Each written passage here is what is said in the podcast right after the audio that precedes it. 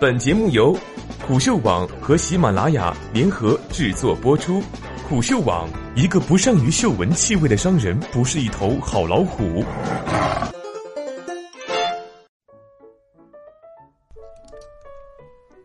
携程暴跌百分之十九背后，真的只是业绩不好吗？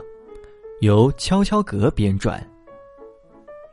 美股当地时间周四。中概股又经历了一轮普跌，拼多多跌百分之六点九五，京东跌百分之六点九四，最惨的是携程，股价暴跌百分之十九点零二，收于二十七点八九美元，市值蒸发了三十五亿美元。此外，据彭博报道，花旗将携程 ADR 评级从买入下调至中性。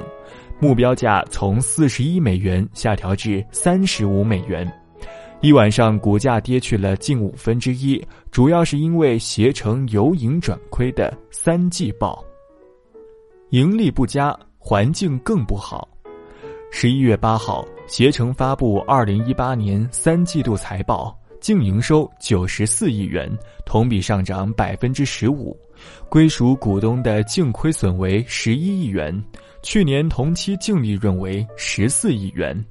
财报表示，净亏损主要由于股权投资公允价值变动造成。在 Non-GAAP 下，携程三季度净利润为十七亿元，跟去年同期的十八亿相比，下降了百分之五点五六。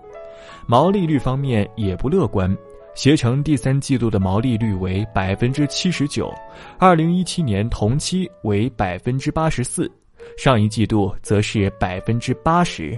不管是同比还是环比，均出现了下滑。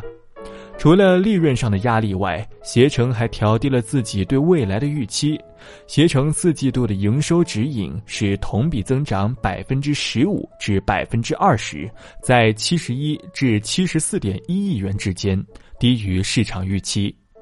在财报电话会上，携程首席财务官表示，这首先是因为采用的新收入会计准则导致季节性的恶化。十月份的假期收入以前是在第四季度确认的，但现在大部分已经在第三季度确认。此外，就是宏观经济放缓影响了携程的收入同比增长。上周，阿里巴巴亦下调了二零一九财年的营收指引，百度的股价也曾因四季度营收指引不及市场预期而下跌。在这个财报季中，亚马逊、AMD、高通都曾因对四季度的展望未达到市场预期而经历了股价下挫。宏观经济放缓影响的是所有身处其中的企业。但自身利润下滑严重的携程，或许更能感受到凉意。左美团，右飞猪，在携程发出这份财报的同一天，美团的王兴在乌镇互联网大会上表示，美团酒店已经成为全国酒店预订最大的平台。在 Trust Data 发布的二零一八 Q 二中国在线酒店预订行业发展分析报告，在酒店方面，美团已经成为了毋庸置疑的在线酒店预订行业第一。二季度订单量六千七百九十万，兼业量七千二百九十万，两个数字都是行业第一。而阿里旗下的飞猪也发展迅速。今年内就已与万豪、天河联盟、小猪短租等全球酒店、航司、民宿短租公司等建立合作伙伴关系。左美团，右飞猪，酒旅行业早已不是一家独大的局面。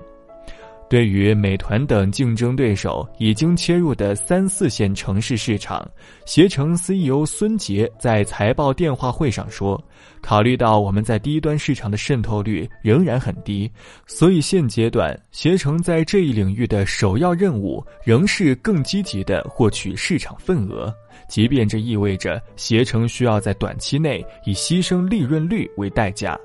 也就是说，对于美团酒旅农村包围城市的打法，携程已下定决心，以更大的力度抢夺市场。在战斗过程中，携程的财报可能不会太好看，而面临着阿里系和美团的双城夹击，携程到底能赚回多少份额也是未知数。